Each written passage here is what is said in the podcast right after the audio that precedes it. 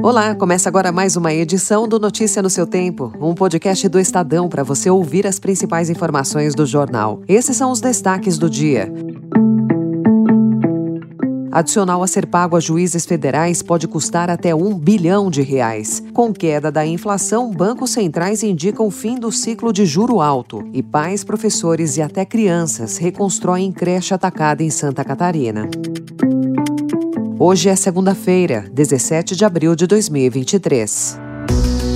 Estadão apresenta Notícia no seu tempo.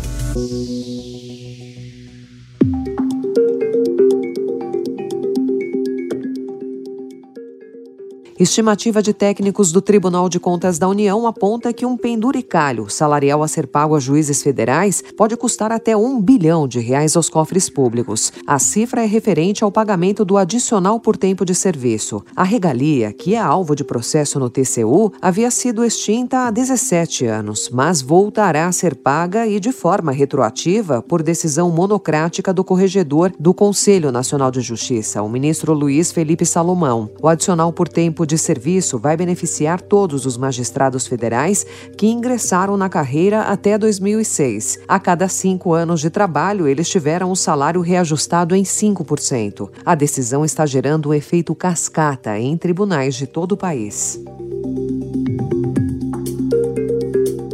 A economia global começa a dar sinais de que o capítulo de alta de juros pode estar chegando ao fim. Os dados mais recentes de inflação e as sinalizações das autoridades monetárias indicam que os principais bancos centrais do mundo encerraram ou estão próximos de terminar o chamado aperto monetário. Os riscos ainda existem, sobretudo quando se olha para o comportamento de preços relacionados a serviços, ainda resilientes. Mas a inflação de bens duráveis, provocada pela desorganização das cadeias produtivas, produtivas no auge da pandemia começou a perder fôlego. Hoje, segundo analistas ouvidos pelo Estadão, a leitura é de que a inflação se dá mais por questões particulares de cada país do que por um efeito global. Nas últimas semanas, algumas economias, como a dos Estados Unidos e da China, começaram a apresentar dados de inflação melhores do que o esperado. No Brasil, o IPCA chegou a 4,65% em 12 meses, o resultado mais baixo desde janeiro de 2021.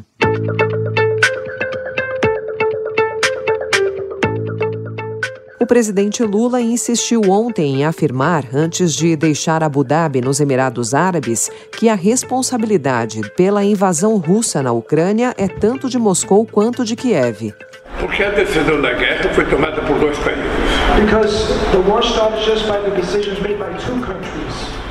Lula também falou sobre os planos dele de construir um grupo de países que não têm nenhum envolvimento com a guerra e que estivessem dispostos a conversar com Rússia e Ucrânia. Quando houve a crise econômica de 2008,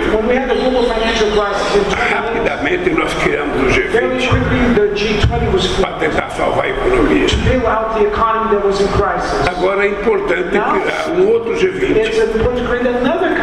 para acabar com a guerra e estabelecer a paz.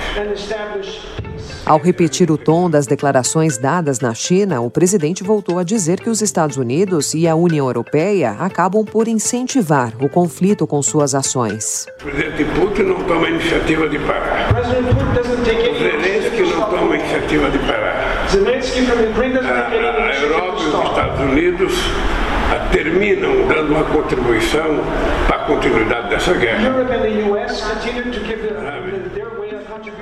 Questionado se estaria fazendo um movimento para ter um bloco econômico separado do G7 sem o uso do dólar como moeda comum, o petista negou essa pretensão. Após falar à imprensa, o presidente embarcou de volta ao Brasil, encerrando a viagem oficial dele à Ásia. Lula também aproveitou seu último dia na Ásia para resgatar a defesa de uma proposta que encampou durante os seus dois primeiros mandatos presidenciais, a ampliação do Conselho de Segurança da ONU. Ele pediu presença de mais países, incluindo representantes da América Latina, África, países árabes e também a Alemanha. Para o petista, tais conselhos devem ampliar a sua representatividade.